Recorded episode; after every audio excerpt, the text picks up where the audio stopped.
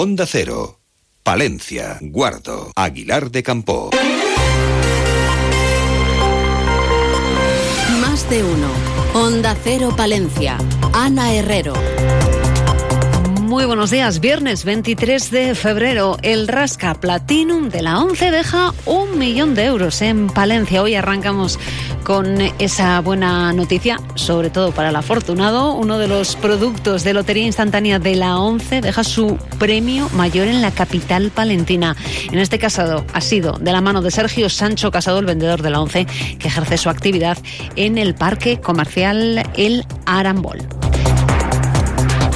Rondamos los dos grados de temperatura en estos momentos en la capital palentina. Desde la Agencia Estatal de Meteorología nos cuentan la previsión del tiempo para esta jornada. Buenos días. Buenos días. Hemos empezado la jornada con heladas débiles en zonas de la cordillera, con una mínima de 3 bajo cero en Aguilar de Campo. Y tenemos temperaturas máximas en descenso que puede ser notable, que marcarán 9 grados en Palencia y en Aguilar de Campo y 8 en Cervera de Pisuerga. Tenemos intervalos nubosos tendiendo a cubierto con precipitaciones débiles principalmente en el norte, con la cota de nieve sobre 700 a 1000 metros y el viento es del oeste con rachas fuertes o muy fuertes en zonas de montaña. Es una información de la Agencia Estatal de Meteorología. Cada botella de vino cuenta una historia. Déjanos contarte las nuestras. Bodega Carre Prado, de Alba de Cerrato.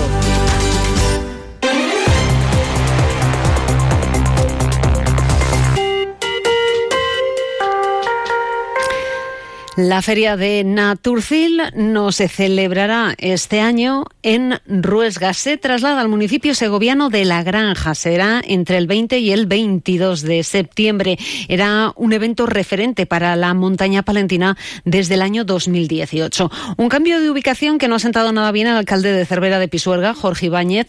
En declaraciones a esta emisora deja claro que el consistorio de Cervera, incluso durante la difícil época de la pandemia, siempre ha hecho lo posible por mantener Naturcil Ruesga dando todos los medios y facilidades. El alcalde de Cervera asegura que pese a que la organización depende de una empresa, la Junta es el patrocinador principal, motivo por el que hace una semana solicitó al consejero de Turismo ayuda para mantener la feria en la montaña palentina. Que la Junta de Castilla y León nos siga apoyando esto cuando realmente pues, va a ir a sitios que igual no necesitan tanta promoción ni conocerse tanto como, como los que sí que estábamos recibiendo la feria hasta ahora, pues no sé hasta qué punto es buena decisión. A mí me, pregunto, ¿no? ¿Qué, ¿Qué pasaría, ¿no? Si Tour le moviésemos de Valladolid a León, por ejemplo?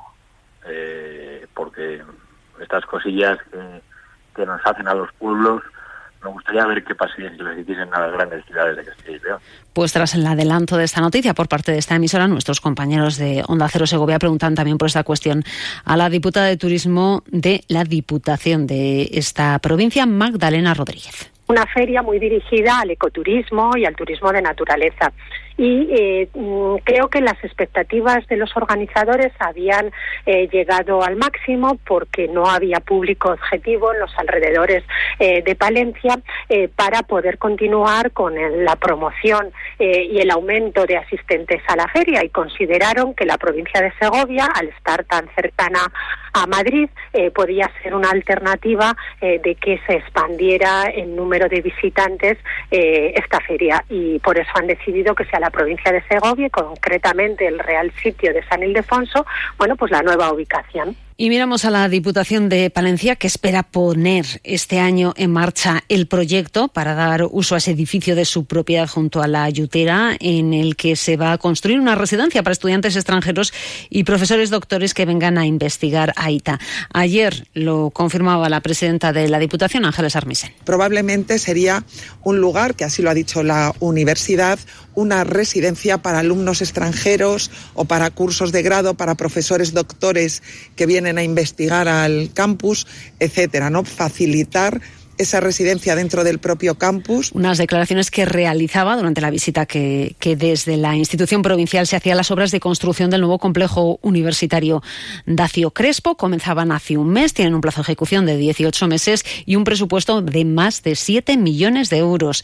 José Antonio González es el jefe del Servicio de Arquitectura de la Diputación. Vamos a intentar mm, paliar toda una serie de deficiencias que tenía todo el edificio. El edificio eh, tenía en cuanto a distribución dos grandes problemas. Solo tenía un núcleo de comunicación vertical, lo que originaba longitudes de recorrido de evacuación y más obras. La Confederación Hidrográfica del Duero sale al paso de las informaciones referidas a esas obras del AVE sobre el canal de Castilla. La estructura colocada para dicha actuación ha generado polémica. La CHD señala que es una estructura provisional que es necesaria en la fase de construcción del viaducto en que se encuentran y que posteriormente tendrá que ser retirada. Y miramos al norte de la provincia donde el Partido Socialista pide a la Junta soluciones para la falta del servicio de pediatría en la zona básica de salud de Guardo. Una vez más, apunta la localidad norteña se ha quedado sin asistencia médica infantil, por lo que los procuradores socialistas trasladan este problema a la Comisión de Sanidad de las Cortes.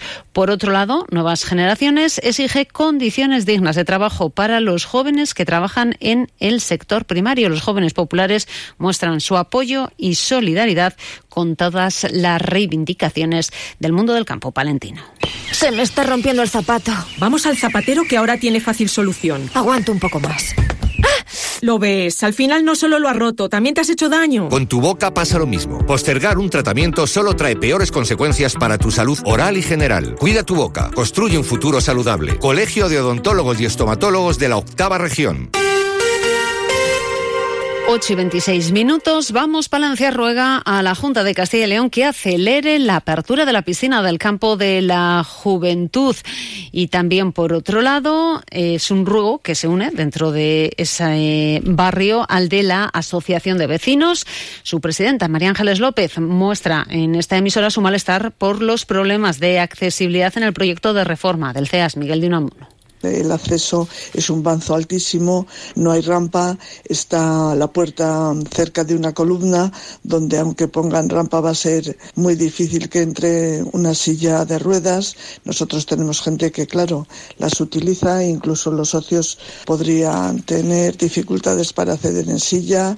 Bueno, mm, una auténtica chapuza. Y dentro del capítulo de sucesos en la capital, el miércoles se detenía un varón como presunto autor de una agresión a su mujer ocurría a las ocho y media de la tarde en una vivienda de la avenida Simón Nieto.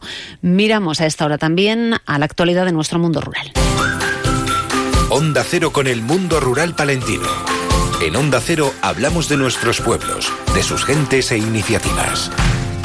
La delegación de la Junta en Palencia acogía ayer una reunión para informar a los alcaldes del Cerrato del proyecto de reintroducción del lince ibérico en la zona. La Junta está trabajando en dicha iniciativa y ha comenzado una ronda de reuniones. Ayer era el turno de los alcaldes. Escuchamos al delegado de la Junta, José Antonio Rubio va a tener una serie, yo creo que de importantes ventajas, como es eh, la promoción eh, turística también dentro del, del Cerrato Palentino y va a permitir, bueno, pues enriquecer nuestra fauna la mayor preocupación de los alcaldes, según señala Rubio Mielgo, son los problemas que puedan plantear los cazadores por una posible disminución de la caza menor. Planteaban que si el lince iba a disminuir, no la caza menor, en, dentro de los cotos de caza, y todo lo contrario, todos los estudios plasman que la caza menor, en el caso de la perdiz roja, por ejemplo, pues eh, se incrementa, ¿no?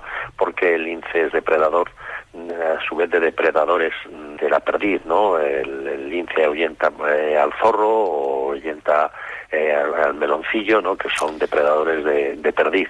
Y les contamos también que ACD Montaña Palentina se ha adherido al proyecto Conecta Rural de Barruelo de Santullán y Braño. Será último apunte de la actualidad local y provincial a esta hora de la mañana, pero esa actualidad también llega a esta sintonía a las 12 y 25 en más de uno Palencia. Julio César Izquierdo, hoy con qué protagonistas. Hola, hola, mañanita de viernes 23F.